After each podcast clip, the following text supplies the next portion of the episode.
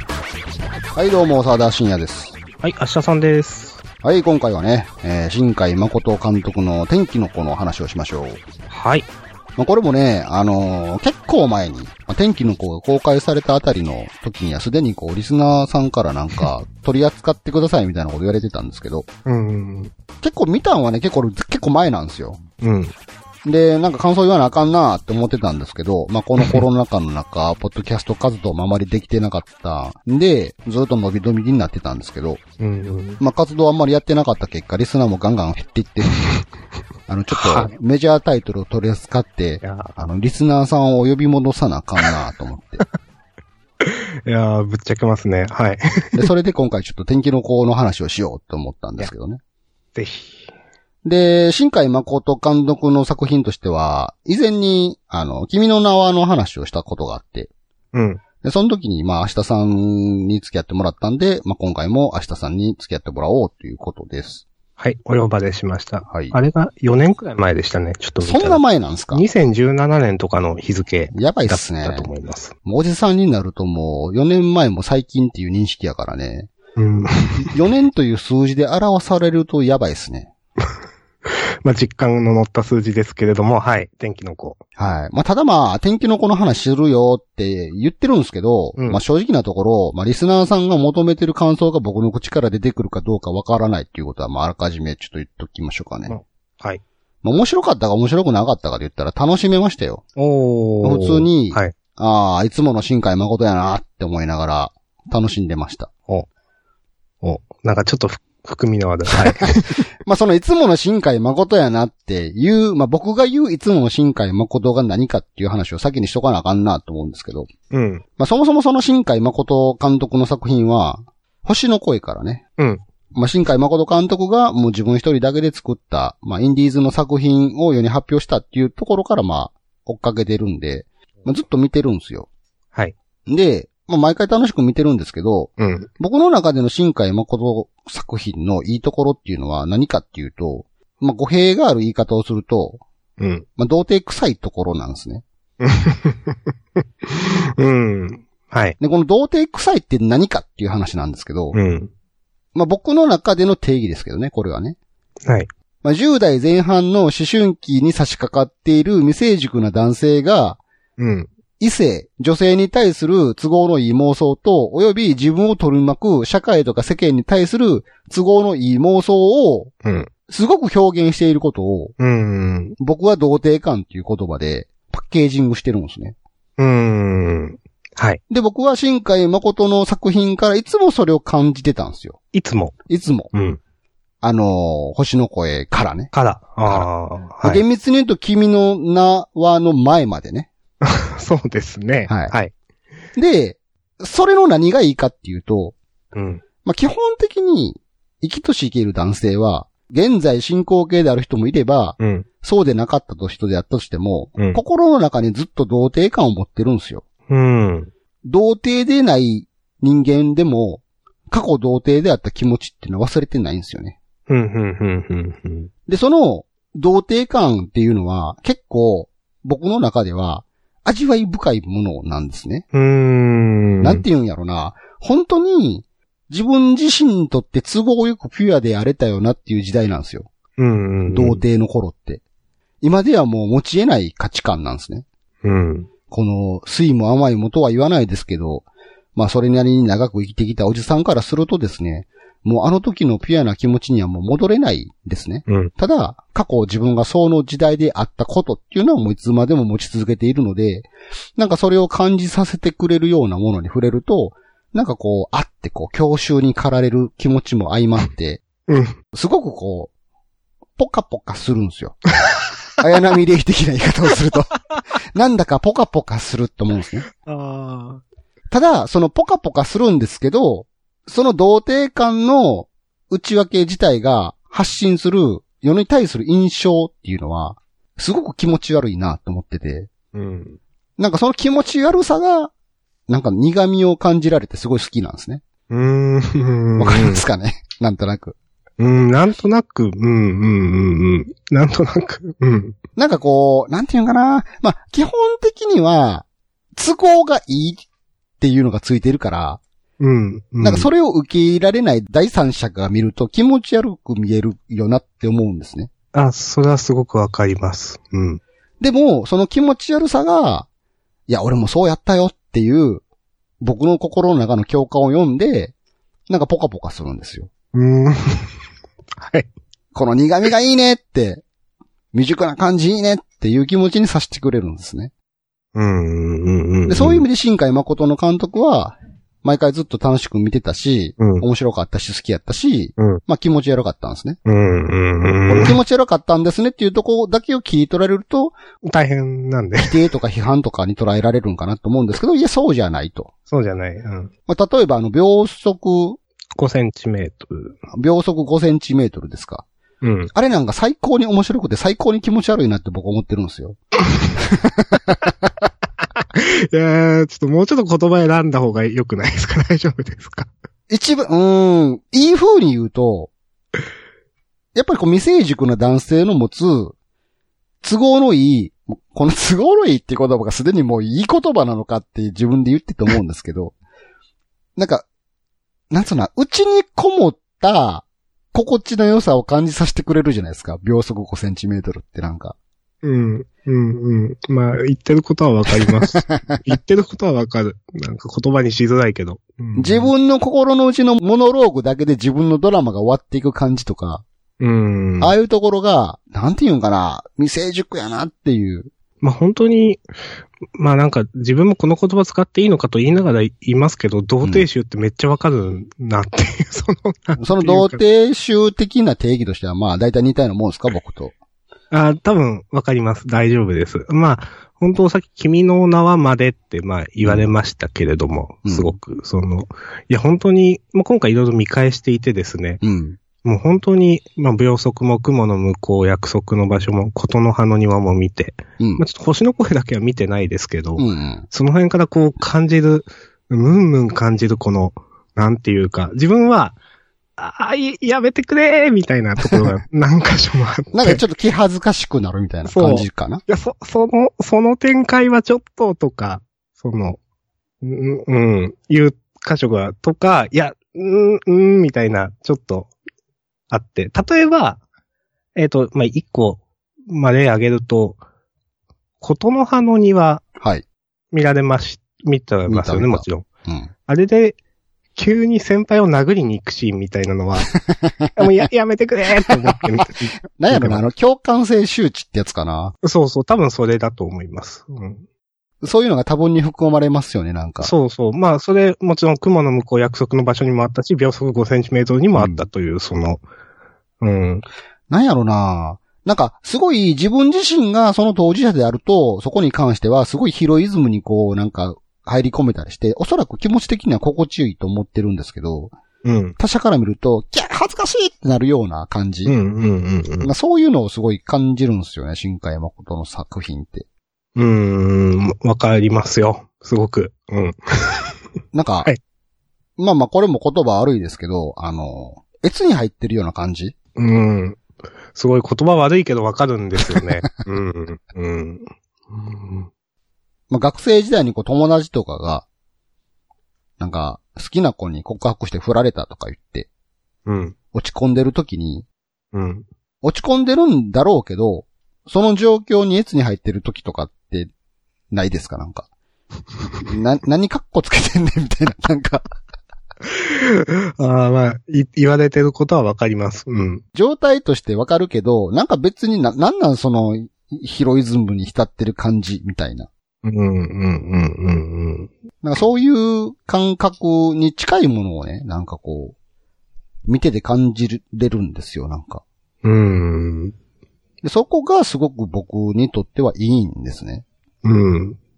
あの、わか、わかります。自分はそれを目的では見てないけどわかります。言われてることは。何を目的で見てるんですか、皆さん。私は、うん。えっ、と、まあ、新海誠監督の作品が好きときちんと、まあ、好きなんですよ、基本は。うん好きときちんと言えるのは、君の名は以降なんですよね。あ、そうなんだね。はい。へえ、で、それは、なんか、エンタメとして面白いからみたいなああ、そうですね。はい。で、天気の子についてはちょっとだけ違った感想もあるんですけど、まあまあそうだまね。あ、後でそれは言うとして、うん。そういう感じなので、ああ、皆さんは新海誠をエンターテインメントとして見ているんですね。皆さんがどうかわからないですが、私はそうですね。なるほどうん。でもそういう見方をしてる人は多いのかなと思ってて、うん。その天気のこの感想とかを、なんかいろいろとネットで調べると、めちゃめちゃ両極端に分かれるんですよ。うん。で、否定の意見とか見てすると笑ってもうたら失礼なんですけど。 気持ち悪いと書かれたりする感想とかがあって。そう、わ、わかりますよ、それ。でも俺はそれを見て、いやいや、もともとそうやでってめっちゃ思うんですよね。はでいはいはだい。だいたいそういう感想を書いてる人は、君の名の時は良かったのにとか書かれてあって、うんいやいや、まあまあ、でももともとそうやでって、俺からすると、はいはい、これこれみたいな感じやでって、うん。新海誠またこっちに戻ってきたかっていう感じなんです よ。はい。で、えー、さっきもちらっと言いましたけど、うん。まさにその前に君の名を狭さで話した時に、うん。その新海誠がやっと童貞から脱出したっていう話をしたと思うんですね。はい。で、ある種僕はそれを喜ばしい行為やとも思ってたんですよ。うん。まあ、ある意味その、新海誠作品をそういう楽しみ方をしてたにもかかわらず、やっぱり、なんか、なんていうんかな、あの子に告白しようかな、よし、告白するぞうん、でもやっぱやめよう。みたいな感じの、うんもう早せえやお前みたいな感覚 をずーっと持ち続けてたから、うん。もう毎回の作品に対してもう、もう行動せえよっていうような気持ちにさせられてきてたんで、で、その気持ちにさせられてきてること自体も楽しいんですけど、やっぱりその先も見たいっていう気持ちもあそっう。たからで、すよね。うん。それを見せてくれたのが、君の名はやったんですよ、僕の中でうは。んうん。で、すごいと、新海誠、やっと先に進んだって思って、うん。この先はじゃあどうなんねんと思って天気の子を見た ら、おいおい、なんか前に戻っとるぞって思ったんですね。感じましたかその匂いを。あれなんか前に戻ってんなと思って。うんで、その時に僕は、ははーんと、お前素人童貞やなって。ああ。なるほど。君の名はって結構あれでしょプロデューサーの手腕が大きかったわけでしょあれって。うーん。まあ、前回も言ったかどうかわからないんですけど、やっぱその新海誠の映画を大きく当てるにあたって、君の名はの時には、うん。結構敏腕プロデューサーが間に入ったらしいんですよ。はあ、はあはあ、で、その人が、がやっぱり、まあ、世間に受け入れられるためにはもっとこうした方がいいよみたいな意見を出してたみたいな情報をどっかで聞いたことがあって、ああ、その話知らなかったですけど、めっちゃ合点がいきました、今。そうだからまあ、いつもの新海誠イズムに、まあそういう、なんつうんですかね、世間と、世間とのチャンネルを合わせる係の人が加わったことによってエンターテインメントに昇華したんかなって思ったんですね。うん。だから、君の名はすごいエンターテインメントとして多くの人に受け入れられたし、みんな楽しいって思えたんやと思うんですよ。うんで。も今回おそらくちゃうんでしょうな、なんか。うん。めっちゃ元戻ってるやんと思って。ああ、だから本当にこう、知り合いの人に、え、お前まだ童貞なんかって、もうそんなん店行ってやってきたらええがな、つっ て、連れてかれたのが君の名はですわ、うん。まあ、でもでも、実際は、まあ、経験はしたけれども、うん。未だに心の内面的なところは未成熟な男性のままなので、ああ、結局はまだ未成熟なわけですね。 童貞、童貞感溢れる感じなんやと思ったんですよ、僕は。うん。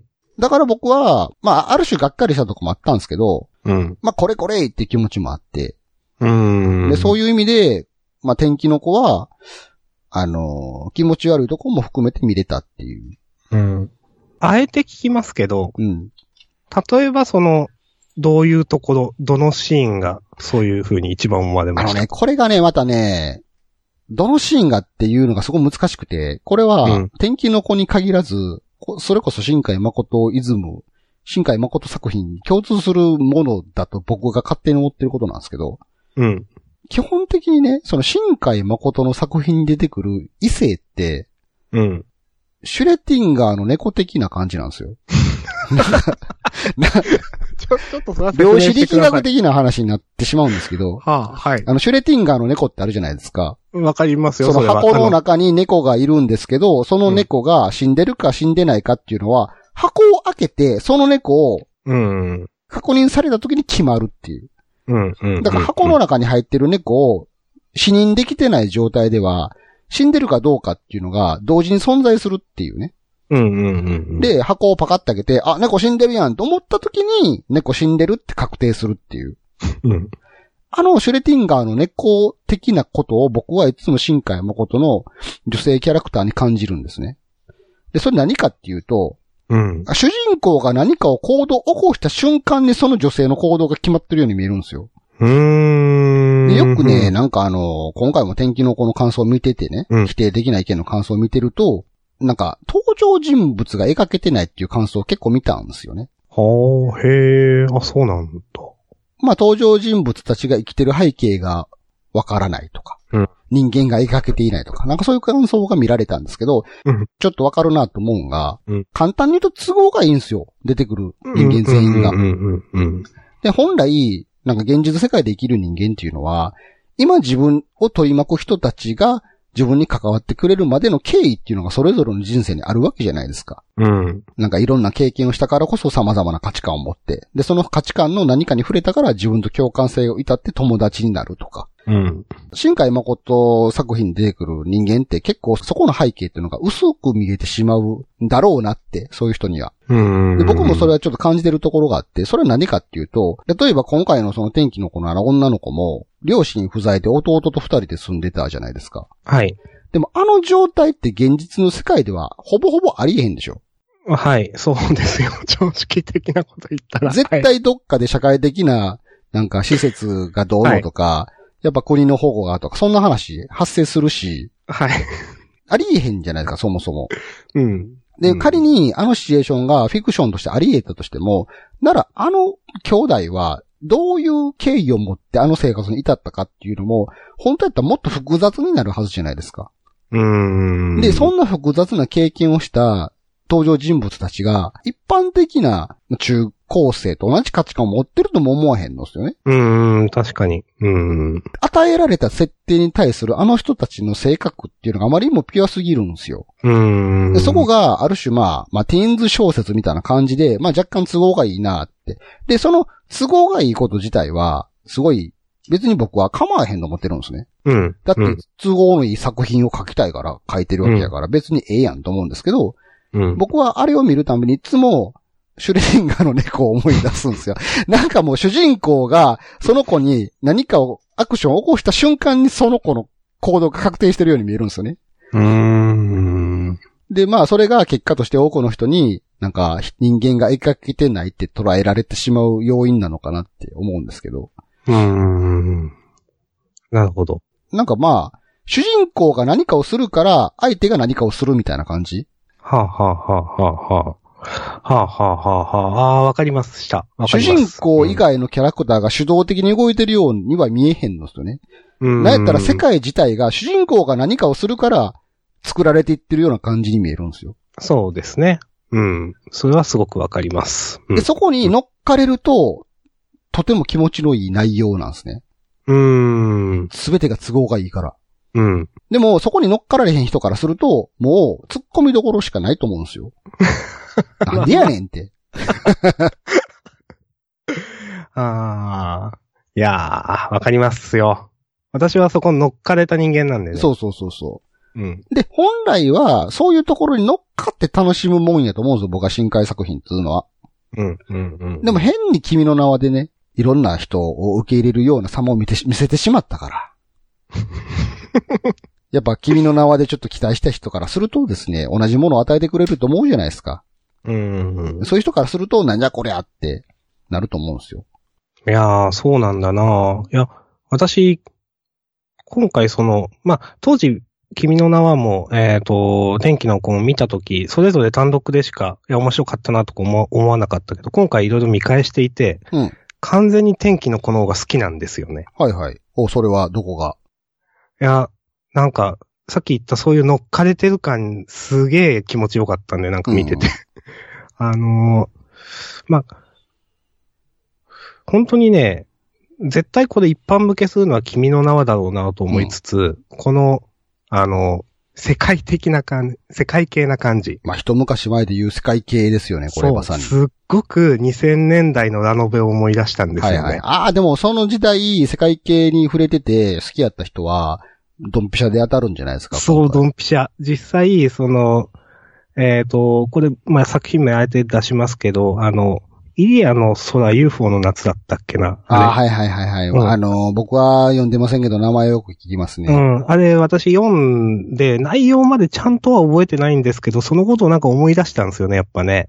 で、すげえ、この、まあ、ラストの結末のあたりもそうだし、うんその、ラストの選択ですよね。うんあの辺で、これこれって私こ、そこ で、なりました。やっぱこの人オタクなんだなと思って。いやーいやそうなんですよね。ほんまそこやと思うんですよ。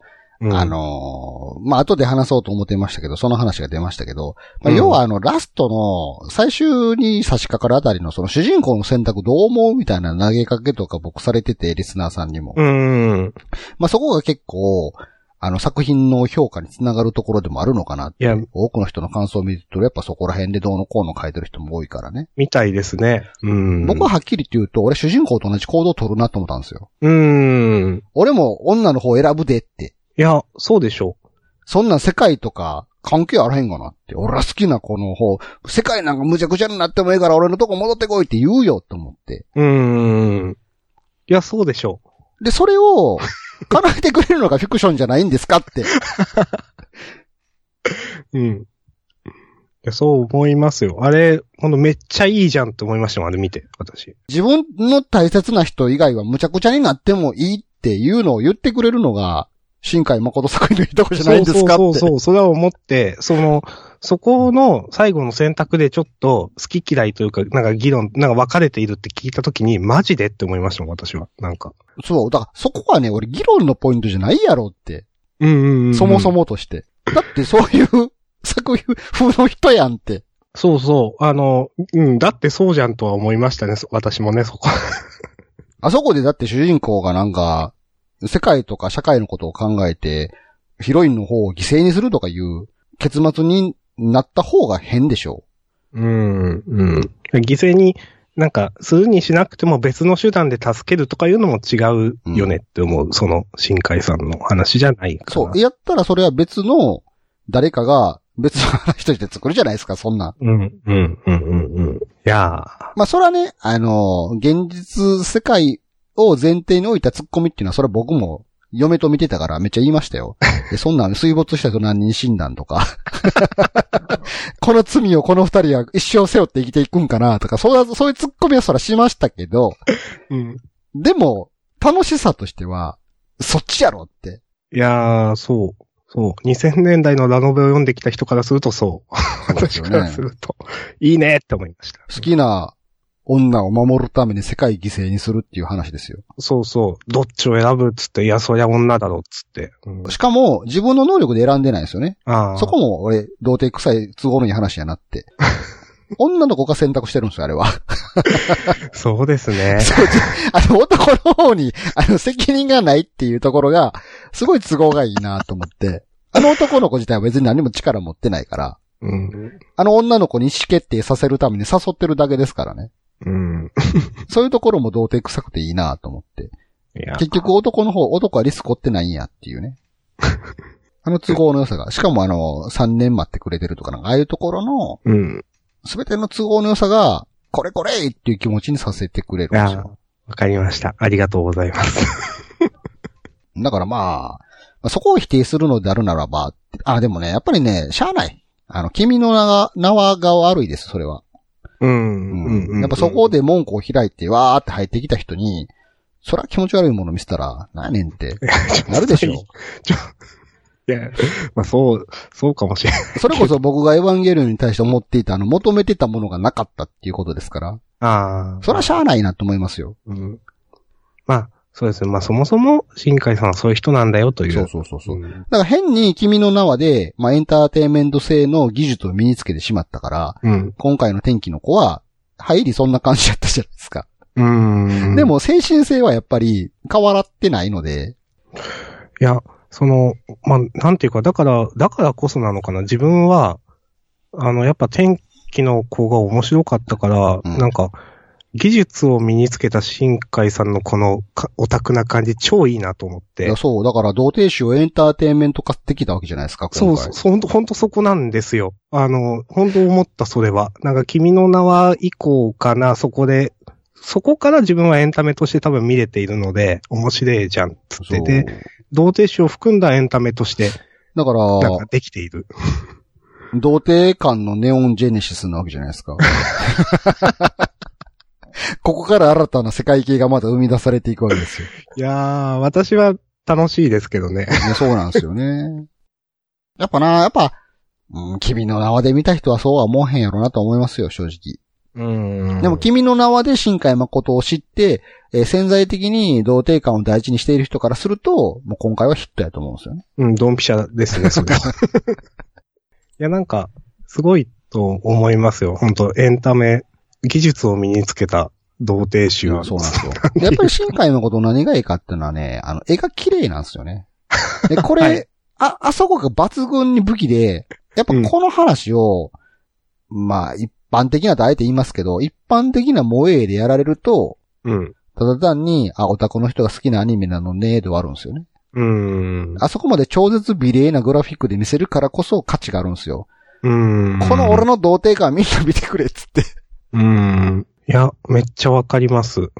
雲の向こうとか見てるとね、うんいや、わかるんだけど、みたいなのが、ちゃんと天気の子で、エンタメとして、おーってなるんで、そうそうなんか、匂いは同じなのになっていう。雲の向こうなんか2時間ぐらいあったから、最後の方すごいだるくて、もう、もう結論は分かったから早終わってくれって思いました から、見ていて。やーね。うん。わかります。そういう自分の童貞感、まあ、都合のいいストーリー展開みたいなものを、なんか、圧倒的な超絶美でグラフィックで見せる力を彼は持ったから、うん。もう今後もそれで頑張ってほしいっていう。わかります。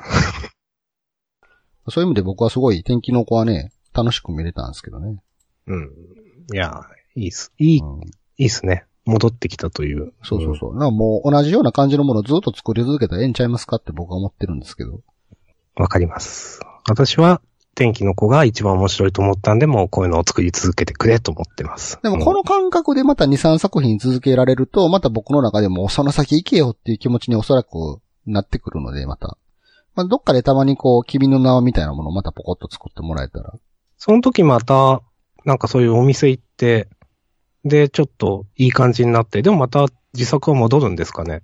ああ、で、それか、本当に童貞を卒業する日が来るかもしれないですね。そう、それがね、どうなのかわかんないですね。ああ、新進海誠になる時が来るかもしれないですね。 はい。今僕はこうなりましたっていうのをもう、オープンにさらけ出す時が来るかもしれない。あその時は僕は普通にもう受け入れますわ。すべての童貞たちにおめでとう。いやー、まあなんか、天気の子は、なん、なんていうか、でもオタクとしてチンコ出してる感ありましたよ、私。いや、新海誠はね、昔から出してるんですよ。出してますかずっと出してるんですあよ。そうか。